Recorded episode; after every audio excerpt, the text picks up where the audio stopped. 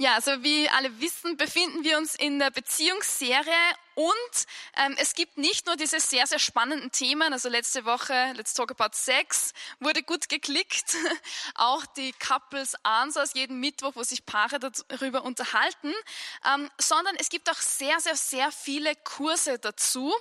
Und da möchte ich dich auch einladen, mal auf unsere Website zu gehen, home-church.tv und ähm, slash Beziehungen. Ja, da kannst du aus über 40 Kursen deinen Kurs finden, der für dich am besten passt. Egal, ob es Heilung von vergangenen Beziehungen ist oder ob du sagst, ich bin gerade in einer beginnenden Beziehung oder ich lebe seit 20 Jahren in einer Ehe und ich will meine Beziehung auf ein neues Level heben oder mich grundsätzlich einfach mit dem Thema Beziehung neu auseinandersetzen. Es gibt sehr, sehr, sehr viele Angebote und ich ermutige dich wirklich auf diese Website zu schauen und auch zu überlegen, welcher Kurs könnte zu dir passen. Und jetzt darf ich unsere Referentin von heute begrüßen, Dr. Margarita Seiwald. Sie ist verheiratet, Mutter von vier Kindern, wohnt auf einem Bauernhof und ist gleichzeitig Ärztin und Psychiaterin und hat sehr viele verschiedene Aufgaben. Sie ist auch im Lorette Österreich Rat vertreten. Und ich freue mich sehr, liebe Marci, das ist ein Spitzname, dass du heute bei uns bist. Komm zu mir auf die Bühne und dass du zu uns sprechen wirst über ein hochspannendes Thema, nämlich Konflikte gut klären. Also wir kommen ja nicht aus bei Konflikten, das betrifft jeden und umso mehr freuen wir uns heute von deiner Expertise zu hören. Danke, liebe Werner. Danke, ihr Lieben. Christ, lerne streiten. Christ, lerne streiten. Ich hoffe, meine Freunde vom Home Church TV drehen mir nicht gleich das Mikro ab. Und ich hoffe, ihr vielen Eltern, die ihr vielleicht mit euren Kindern vor den Bildschirmen sitzt, drückt sie nicht die Ohren zu. Viele werden sich vielleicht jetzt denken, na, was sagt die Marci da? Also, das kann irgendwie nicht Wort Gottes sein. Heißt es nicht in Matthäus. Wenn dich einer auf die rechte Wange schlägt, die rechte ist da, dann halte auch die linke hin. Oder selig die Frieden stiften, denn sie werden Kinder Gottes genannt werden. Heißt es nicht in Matthäus 5,5, selig die Sanftmütigen, denn sie werden das Land erben. Und im Psalm 34, suche den Frieden und jage ihm nach. Ja, so steht's, ihr habt's recht. Aber wir Christen, wir neigen dazu, diesen Weg abzukürzen und die Konflikte, die anstehen, nicht anzugehen und an faulen Frieden zu leben. Denn wenn wir genau lesen, gibt es auch diese Sätze in der Bibel, die uns sehr, sehr unangenehm sind. Und an diese Stellen, könnt ihr euch erinnern, in Johannes 6, da sagt Jesus, wer mein Fleisch nicht isst und mein Blut nicht trinkt, der hat keinen Anteil an mir. Und die Leute halten sich die Ohren zu und ganz viele verlassen ihn. Und er schaut seine Jünger an und sagt, wollt auch ihr gehen? Jesus hat Konflikte nicht gemieden und ist durch Konflikte durchgegangen. Es gibt da noch andere Sätze, zum Beispiel, Ihr sollt nicht glauben, dass ich gekommen bin, um Frieden zu bringen, sondern das Schwert. Matthäus 10, 34 ist eine Stelle, die, die sehr unangenehm ist für uns. Oder Matthäus 5, 23. Wenn du also deine Opfergabe zum Altar bringst und dir fällt dort ein, dass dir jemand etwas vorzuwerfen hat, dann lass dein Opfer am Altar zurück. Geh zu deinem Mitmenschen und versöhn dich mit ihm. Gott weiß, dass wir diese große Sehnsucht haben nach Einheit, nach Eintracht, nach Frieden, nach Harmonie. Und das ist auch ganz was Gutes. Das ist ganz was Gutes. Aber wir müssen eben aufpassen, dass wir diesen Weg nicht abkürzen. Denn was wir gern haben, ich brauche bitte das erste Bild. Wir würden gerne im Ort leben. Wo Sie da jetzt was machen? Ja, Entschuldigung, ich schon zu viel. Willkommen in Friede, Freude, Eierkuchen. Landkreis Heile Welt, das ist jetzt ein deutsches Bild. Ja, wir würden gerne an diesem Ort leben und diese Sehnsucht ist ja auch gut. Aber, und das ist mein erstes Key Learning, jede gesunde Beziehung benötigt gut gelebte und gut geführte Konflikte, um bestehen zu können und an Echtheit und Tiefe zunehmen zu können. Ihr Lieben, es tut mir leid wir kommen ohne diese Konflikte nicht aus. Das wird erst im Himmel so sein. Aber wir sind leider auf der Erde. Wir müssen eine positive Streitkultur entwickeln, jeder von uns. Eine gute, eine konstruktive. Es gibt ganz viele destruktive Streitkulturen. Von denen rede ich nicht. Ja? Wir müssen eine positive Streitkultur entwickeln. Wenn wir das nicht machen, passiert, dass wir mit einer freundlichen Maske durch die Gegend laufen, aber unser Herz ist voller Bitterkeit, voller Kränkung, voller Einsamkeit ja, und Sarkasmus. Das hat eine Auswirkung. Genau, wir neigen dazu, und das ist schon mein zweites Key Learning, All is well. Ihr seht, wir neigen dazu, alles unter den Teppich zu kehren. Gerade wir Christen. Ja, wir möchten gern einen, wir neigen dazu, diesen falschen Frieden zu leben. Ja, wir stehen auf diesem Berg.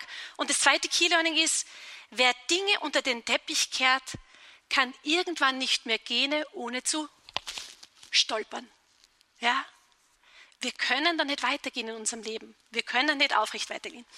Ich habe mir jetzt überlegt, für diesen Vortrag, warum fällt es uns so schwer, diese Konflikte anzugehen? Wir spüren sie ja, boah, da ist was nicht in Ordnung.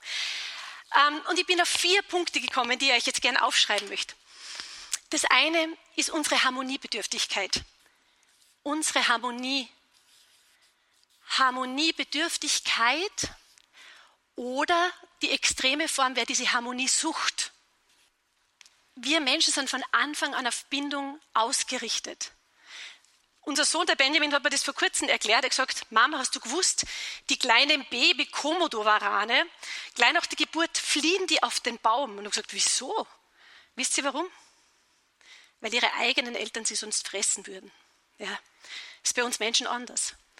Wir Menschen, Gott sei Dank, ja, also meine Kinder haben auf keine Bäume klettern müssen nach der Geburt. Ähm, wir sind von Anfang an ganz auf Beziehung ausgerichtet und wir überleben nur, wenn wir, wenn wir jemanden haben, der sich um uns kümmert. Es dauert zwei, drei Stunden, wenn ein Baby weggelegt ist, ist es tot. Ja, das geht ganz, ganz schnell. Das ist ganz tief in unserer DNA verankert. Wir brauchen Zugehörigkeit, wir brauchen Bindung, wir brauchen Beziehung. Und wir haben ganz eine große Angst, aus dem herauszufallen. Ja, wir haben Angst davor, abgelehnt zu werden. Es gibt eine Studie, die mich sehr beeindruckt hat. Im Jahr 2003 ist es untersucht worden. Und zwar möchte ich diesen Begriff A aufschreiben. Der gehört jetzt da dazu. Und zwar Ostrazismus heißt er. Ostrazismus bedeutet das Ausschließen einer Person oder einer Gruppe. Also es hat eine Ostrazismus-Untersuchung gegeben und zwar hat man drei Studenten miteinander Ball spielen gelassen und zwei waren instruiert, nach einer gewissen Zeit den Ball nur mehr sich gegenseitig zuzuwerfen. Also eines ausgeschlossen worden. Und man hat dem im funktionellen MRD, das ist ein spezielles Gerät, untersucht. Dort kann man die Gehirndurchblutung messen. Und bei ihm ist genau das gleiche Zentrum aktiviert worden, wie bei uns aktiviert wird, wenn wir schweren oder starken körperlichen Schmerz erleben. Das heißt, ausgeschlossen zu werden, tut uns ganz tief weh. Und wir machen so viele Sachen, damit uns genau das nicht passiert. Also wir haben diese Angst vor Ablehnung, wir haben diese Harmoniebedürftigkeit, aber es kann eben zu einer Harmoniesucht ausarten. Das bedeutet, dass ich, wenn ich nur spüre, es könnte in Richtung eines Konflikts gehen, schon das Weite, das Weite suche. Wenn mein Mann und ich am Küchentisch was durchdiskutieren, passiert es meistens, dass die zwei Jüngeren, Philippa und Malu, sich die Ohren zu halten. Mama, hört's auf. Ja. Wir haben das ganz tief in uns, dass es uns anstrengend ist und uns schwerfällt, wenn wir am Konflikt zuhören müssen. Und ich sage dann immer, Kinder, das gehört dazu, das heißt nicht, dass ich den Papa nicht mehr lieb habe. Ja, das gehört dazu, zu unserer Liebe, dass wir nicht immer einer Meinung sind und trotzdem haben wir uns lieb. Aber es ist ganz tief in uns eben verankert. Ein zweiter Punkt ist, Kraft. Es kostet uns emotionale Kraft, an Konflikt anzugehen. Ja, wir spüren, boah, es ist total anstrengend. Ich will das eigentlich nicht. Das ist so ein ganz großer innerer Widerstand. Das kostet uns Kraft. Aber glaubt's mir, den Konflikt nicht anzugehen, braucht auf Dauer viel mehr Kraft. Wir begegnen diesen Menschen wahrscheinlich immer wieder und wir spüren, da ist was zwischen uns, das nicht gereinigt ist. Das ist auf Dauer viel, viel anstrengender. Und wir wissen, wir Christen, ich habe da so ein schönes Bild gehabt, aber wir haben gemerkt, die Auflösung passt nicht. Wir Christen, wir sind eine Einheit, wir sind ein Leib und es kommt zu einer geistlichen Thrombose. Wenn zwei von uns sich nicht verstehen und nicht versöhnt sind, dann kann da der Heilige Geist nicht fließen. Es ist eine geistliche Thrombose. Oder im schlimmsten Fall kommt es zu einem Beziehungsabbruch. Und das ist voll schade. Gerade mit meinen Patienten, wenn ich dann frage, wie viele Geschwister haben Sie? Ja, ich habe sechs Geschwister. Mit wie vielen haben Sie Kontakt? Mit keinem. Ich höre das so oft. Und es tut mir so leid, ja, diese vielen Beziehungsabbrüche in unserer Zeit. Der nächste Punkt ist die eigene Verletzlichkeit. Ich habe das so schön gefunden, was die Bernie jetzt zur Lisa gesagt hat, dass sie sich auf der Bühne so verletzlich zeigt. Ja. Wir spüren, wenn wir einen Konflikt auf eine gute Art angehen müssen oder wollen, wir müssen, ich tue es jetzt abkürzen, weil es geht sich nicht aus, Verletzlichkeit, wir müssen uns verletzlich zeigen. Wir müssen von unseren, über unsere eigenen Gefühle reden, über, über unsere eigenen Bedürfnisse. Und wir haben das Gefühl, wir haben Angst davor. Denn unbewusst glauben wir immer, wenn ich mich verletzlich mache, bin ich schwach. Und das ist ein Irrglauben. Das stimmt nicht. Das, was ich merke, ist, je authentischer ich bin, je weniger ich Not habe, Masken zu tragen, umso mehr Selbstwert habe ich, umso stärker wäre ich und umso stärker wäre ich von meiner Umgebung wahrgenommen. Ja? Das, das ist eine Lüge, wirklich. Nur der, der keine Maskennot hat, keine Menschenfurcht hat, ganz im Licht Gottes steht und zu seinen Wunden und Begrenztheiten steht, der ist wirklich stark. Aber unbewusst haben wir das irgendwie kombiniert. Entschuldigung, bin das nicht gewohnt mit so einem Mikro im Ohr.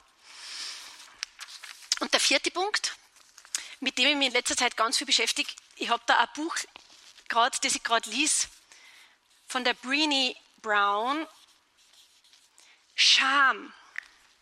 Einen Konflikt gut zu führen bedeutet oft, dass ich mir meiner Scham aussetzen muss, weil ihr wisst, ein Konflikt entsteht ja nicht durch einen, es hat immer, man sagt immer, ein Holzschädel brennt nicht, sagen wir im Innergebirge. Es braucht immer zwei Konfliktpartner.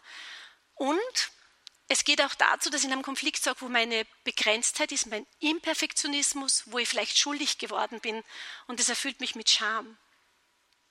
Um diese, diese Liste ist sicher nicht vollständig. Das sind jetzt einfach so die Hauptpunkte, die ich in meinem Leben identifiziert habe und die ich in meiner Arbeit ganz oft sehe.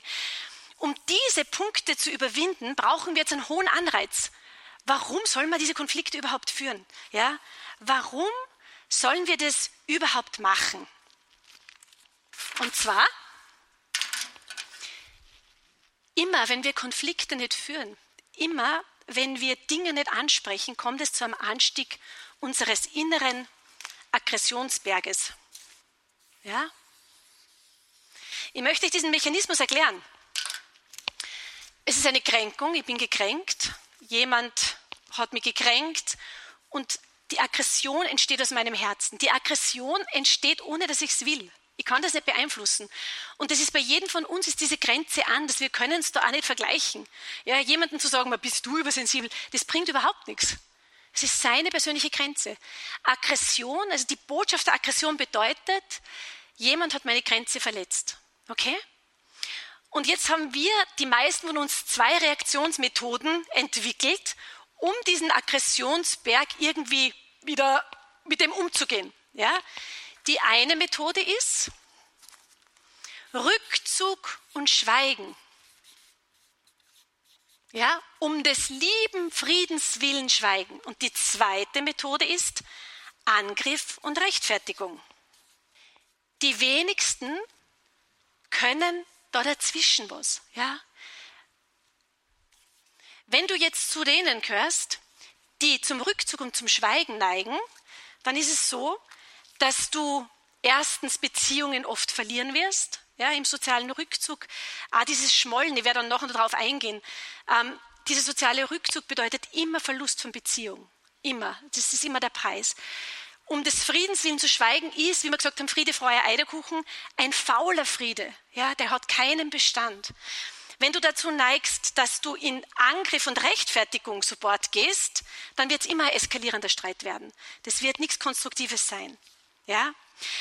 Ich möchte euch sagen, das, was wir merken, ist auch in der Psychiatrie, bei Rückzug und Schweigen, diese Runterschlucker, das ist ganz oft der Grund für Depressionen und für Angsterkrankungen. Wir sagen, die Depression ist ein nicht gelebtes Gefühl, versteinerte Gefühle, nicht ausgedrückte Gefühle. Entweder du wirst, du wirst bitter und sarkastisch oder du kriegst irgendeine psychische Erkrankung. Ja, das hat eine, alles, man zahlt einen sehr, sehr hohen Preis mit beiden Verhaltensmustern. Darum möchte ich euch einen Guster machen auf was Neues.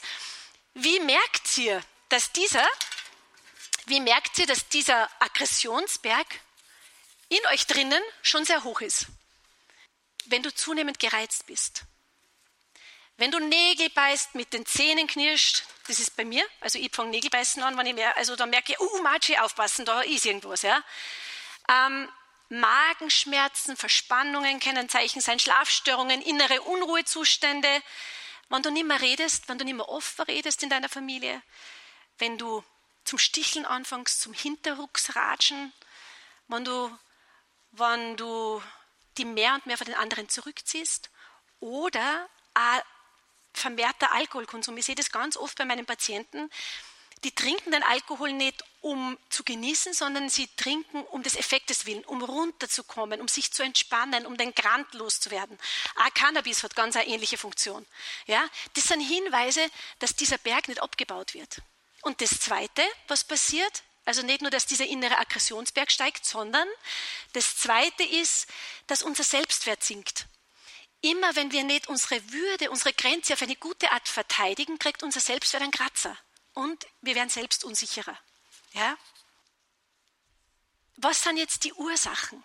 Wie kommt es zu Konflikten? Ich meine jetzt nicht diese kleinen Ursachen. Wir sind uns nicht eins bei der Kindererziehung oder wir geben das Geld unterschiedlich aus. Wir haben dann unterschiedlichen Zugang. Ich meine die dahinterliegenden Ursachen. Das erste ist meiner Meinung nach unser unterschiedliches Gewordensein unsere unterschiedlichen Herkunftsfamilien. Stellt sich vor, es gibt diese Frau, die kommt aus einer Familie, wo um des Friedens willen immer geschwiegen worden ist. Es war ganz harmonisch, es wurde nie gestritten. Ja, und sie heiratet einen cholerischen Mann. Wie verhält sie die, wenn das erste Mal schreit? Genau, sie wird verstummen, um des Friedens willen. Okay? Das heißt, wir, sind, wir lernen das am Modell, wir übernehmen das von unserem Elternhaus. Drum üben wir das so viel, das Streiten zu Hause, stimmt's? Vor allem meine Kinder können das wirklich wunderbar, das Streiten. Das zweite ist, unsere Wunden. Ähm, da gibt es einen Satz, wo habe ich jetzt meinen, da ist der, einen Satz, der mich sehr, sehr berührt und sehr stark begleitet in meinem Leben von Richard Rohr. Das ist ein Franziskanerpater, der sich sehr ganz viel mit der Psyche auseinandersetzt. Der, der Satz heißt, if we do not transform our pain, we will most assuredly transmit it, usually to those closest to us, our family, our neighbors, our co-workers, and the most vulnerable, our children. Ja?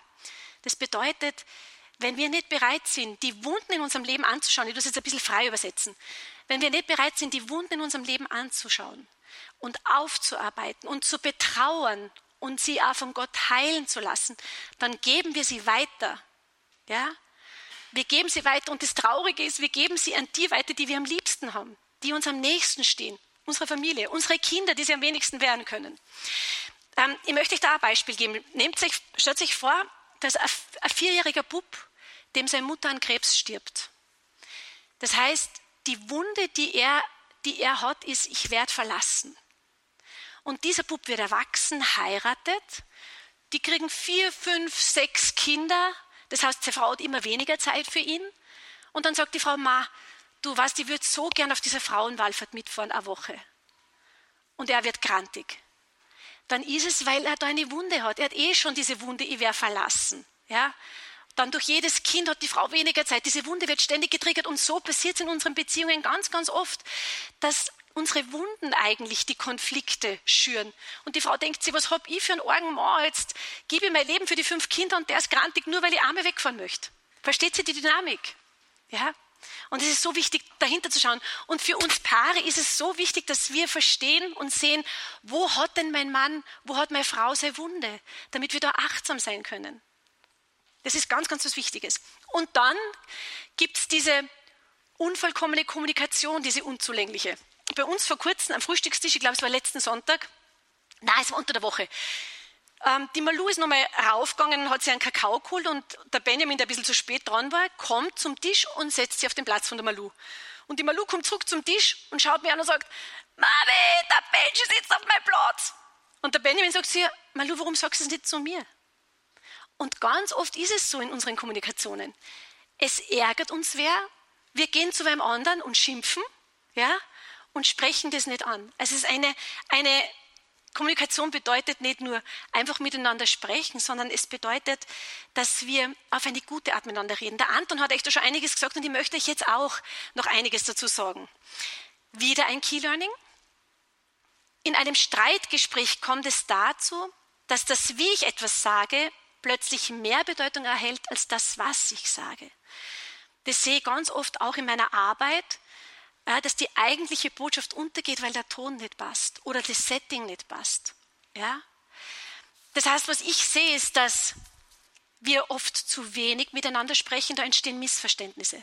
Ganz, ganz oft. Ja? Dass oft zu lange nicht was ausgesprochen wird und dann kriegt es schon so eine Macht in meinem Herzen und ich bin schon so zornig, dass wenn ich es dann ansprich, ich mich im Ton vergreife und es eskaliert. Dass die Art und Weise, wie ich spreche, sehr gewalttätig ist. Ich gebe Ratschläge, Schläge, Vorschläge, ja. Also diese Art und Weise, wie ich mich ausdrücke, dass der andere das gar nicht mehr annehmen kann. Oder es wird gar nicht gesprochen. Ich weiß nicht, ob ihr diesen Spruch kennt. Nur ein Baby hat das Recht darauf, ohne Worte verstanden zu werden. Gerade wir Frauen, habe ich den Eindruck, neigen dazu, dass wir, gerade weil wir sehr viel beim anderen wahrnehmen und spüren ganz oft, gehen wir davon aus, unser Mann kann das genauso gut. Ja? Und wir sind enttäuscht, weil er nicht merkt, dass es uns heute nicht gut geht. Oder die, die, die wochenlang schmollen. Ja? Das ist ganz ein unreifes Konfliktmuster. Wenn ihr dazu neigt, bitte, bitte, lasst euch helfen. Weil zu schmollen oder in, ins Schweigen zu gehen bedeutet, nicht das eine, was du getan hast, hat mich gekränkt, sondern du als ganze Person bist inakzeptabel. Das ist ganz eine tiefe Verletzung. Also das ist ganz, ganz ein, ganz ein ja, wirklich ganz ein destruktives Kommunikationsmuster. Wie der Anton euch schon erklärt hat, ist es wirklich so, dass die richtige Kommunikation der Schlüssel ist zur Lösung eines Konflikts. Wie kann das jetzt ausschauen? Ich möchte euch jetzt zum Ende hin, fünf Minuten habe ich noch, äh, einfach nur Handwerkszeug in die, in die Hände geben. Der erste Punkt ist, bitte sprecht die Dinge so bald wie möglich an. Schiebt es nicht auf. Ganz oft ist es ein Missverständnis. Mir ist es schon so oft passiert, dass mir was gekränkt hat und dann im Gespräch bin ich draufgekommen, das der war gerade gestresst oder der hat das überhaupt nicht so gemeint, der hat sich einfach Bullshit ausdruckt. Ja? Also, dass ihr es wirklich schnell anspricht. Wichtig ist, die eigenen Gefühle und Bedürfnisse zu benennen. Ja, ich werde euch das nachher noch kurz vorstellen mit der gewaltfreien Kommunikation von Marshall Rosenberg. Ähm, wir, wir haben oft das Gefühl, dass der andere, so wie es der Johannes Hartlöcher gesagt hat, der andere durch sein Verhalten mein Gefühl bewirkt. Und das stimmt nicht, sondern mein nicht mein nicht gelebtes Bedürfnis bewirkt mein Gefühl. Wir neigen dazu, den anderen verantwortlich zu machen für unser Gefühl. Weil du das gemacht hast, bin ich jetzt grantig. Na, wir, wir müssen das verändern. Wir müssen sagen, welches Bedürfnis hätte denn gehabt, das nicht getroffen worden ist? Ja? Also nächstes Key Learning ist mein Gefühl, meine Verantwortung. Wenn ich grantig bin, dann muss ich mir die Frage stellen, was brauche ich jetzt? Erstens, woher kommt und was brauche ich jetzt, dass ich das wieder beruhigen kann? Ja? Das andere für mein Gefühl verantwortlich zu machen, mit dem müssen wir aufhören. Ja? Vermeidet Verallgemeinerungen. Immer tust du das nie. Ja? Also immer, wenn ich das mache in der Familie, meine Kinder sagen schon, Mama, Verallgemeinerung. Ja? Also sie sind da schon ganz, ganz. Hol dir keine Schützenhilfe. Ja, und übrigens, meine Mutter sagt auch. Ja? Oder meine beste Freundin. Passt ganz, ganz gut auf, mit wem ihr über die Intimität gerade eurer Liebesbeziehung sprecht. Ja? das verletzt den anderen ganz, ganz tief. Wir müssen wirklich die Intimität in unseren Beziehungen gut schützen. Ja? Und wenn ich Schützenhilfe hole, hat der andere verloren. Der denkt, es ist eine Übermacht. Ja, da kann ich ja gar nicht mehr recht haben. Versuch einen Perspektivenwechsel. Versuch dir zu überlegen, wie hat denn der die Situation erlebt? Oder wie geht es dem den jetzt gerade? Ja, dass wir auch versuchen, den Konflikt aus den Augen des anderen anzusehen. Wiederhole die Sätze im Konfliktgespräch, die du hörst, um zu zeigen, hey, ich horche da wirklich zu. Das, was in unseren Konflikten ganz oft passiert ist, also bei mir ist es jedenfalls so, mein Mann sagt was und ich tue aber innerlich schon vorbereiten. Was sage ich ihm jetzt da wieder drauf? Ja? Das heißt, ich höre hör gar nicht richtig zu. Wiederhole, auch um diesen Speed rauszunehmen aus dem Gespräch. Wiederhole, um zu sagen, ich horche da wirklich zu, ich möchte dich gern verstehen. Das ist diese ausgestreckte Hand die Ich-Botschaften. Was du mir macht es so traurig, dass anstatt diesem anklagenden Du bist du, ja, diesem anklagenden Schuld.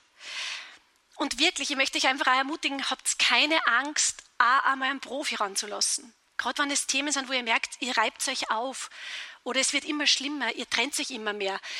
Ich merke das ganz, ganz oft in diesen Gesprächen, wenn wer von außen dabei ist, der emotional nicht verwickelt ist, der kann dann die richtigen Fragen stellen und beide Seiten können sich beruhigen. Ja, also Hauptsache keine Angst vor einer Mediation oder vor einem Paargespräch. Und in der letzten Minute möchte ich euch noch ganz kurz diese gewaltfreie Kommunikation vorstellen. Man findet da eh viel im Internet. Ich finde es sehr, sehr interessant. Ich habe das auch in den letzten Wochen geübt. Ja. Ich bin heimgekommen von der Arbeit und da habe ich, am Mittwoch ist mein langer Arbeitstag, da bin ich wirklich immer emotional total erschöpft, wenn ich heimkomme. Und ich komme heim und für mich hat es halt ausgeschaut wie Sau daheim. Und ich bin zum Benjamin gegangen und gesagt, was Benjamin, ich habe ein, einfach das Bedürfnis nach Ordnung und Sauberkeit, wenn ich heimkomme. Und dann sagt er, schaut er mir an und sagt, Mama, das ist ein Luxusbedürfnis. Ja? Also ihr merkt, wir müssen das auch noch üben in unserer Familie, ähm, wie wir mit den Bedürfnissen des anderen adäquat umgehen. Ähm, der Rosenberg unterscheidet die Wolfshaltung. Er sagt, wir automatisch, wir sprechen wie die Wölfe. Das ist dies in der Kommunikation, dass wir Forderungen stellen, dass wir viel interpretieren. Ah, so wie du da jetzt geschaut hast, hast du das und das gemeint oder wie du das jetzt, wie du dich verhalten hast. Wir sind sehr, sehr viel in dieser Interpretation, in diesem Kopfkino. Wir urteilen sehr schnell. Wir überlegen dann eine Strategie, wie, was könnte ich machen, dass mein Mann das doch tut? Und dann fordern wir. Und dem gegenüber stellt er die Giraffenhaltung. Oh, bei mir blinkt es jetzt rot. Die Giraffenhaltung, das, die Giraffe ist das Landlebewesen mit dem, mit dem größten Herzen. Diese Giraffe, die, die sagt, ich nehme jetzt mal wahr, was bei mir ist. Ich, ich schaue die Gefühle an, die ich habe und ich äußere ein Bedürfnis und, und äußere eine Bitte. Das wäre diese, diese andere Kommunikation.